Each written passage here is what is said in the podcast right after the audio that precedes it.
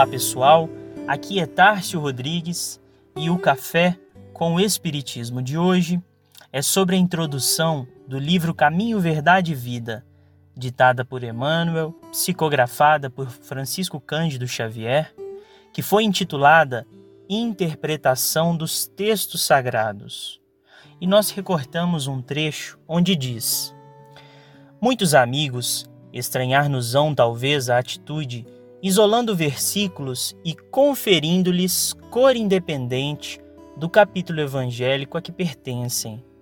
Em certas passagens, extraímos daí somente frases pequeninas, proporcionando-lhes fisionomia especial e, em determinadas circunstâncias, as nossas considerações desvaliosas parecem contrariar as disposições do capítulo em que se inspiram. Assim procedemos, porém, ponderando que num colar de pérolas, cada qual tem valor específico, e que no imenso conjunto de ensinamentos da Boa Nova, cada conceito do Cristo ou de seus colaboradores diretos adapta-se a determinada situação do espírito nas estradas da vida. A lição do Mestre, além disso, não constitui tão somente um impositivo para os mistérios da adoração. O Evangelho não se reduz a breviário para genuflexório, é roteiro imprescindível para a legislação e administração, para o serviço e para a obediência. O Cristo não estabelece linhas divisórias entre o templo e a oficina. Toda a terra é seu altar de oração e seu campo de trabalho ao mesmo tempo. Por louvá-lo nas igrejas e menoscabá-lo nas ruas, é que temos naufragado mil vezes por nossa própria culpa. Todos os lugares, portanto, podem ser consagrados ao serviço divino. Muitos discípulos, nas várias escolas cristãs, entregaram-se a perquirições teológicas, transformando os ensinos do Senhor em relíquia morta dos altares de pedra. No entanto, espera o Cristo, venhamos todos a converter-lhe o evangelho de amor e sabedoria em companheiro da prece, em livro escolar no aprendizado de cada dia, em fonte inspiradora de nossas mais humildes ações no trabalho comum e em código de boas maneiras no intercâmbio fraternal.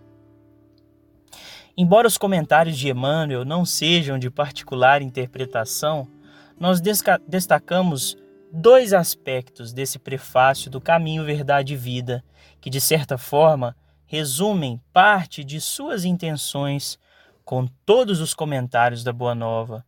O primeiro aspecto é o caráter das anotações de Emmanuel, que pode nos servir para interpretar, pensar e agir nos mesmos termos. As suas notas e comentários são sempre muito despretensiosos, apesar da enorme profundidade das suas percepções. Ele nos lembra do momento social e religioso que vivemos, que é um momento de independência e autonomia dos indivíduos.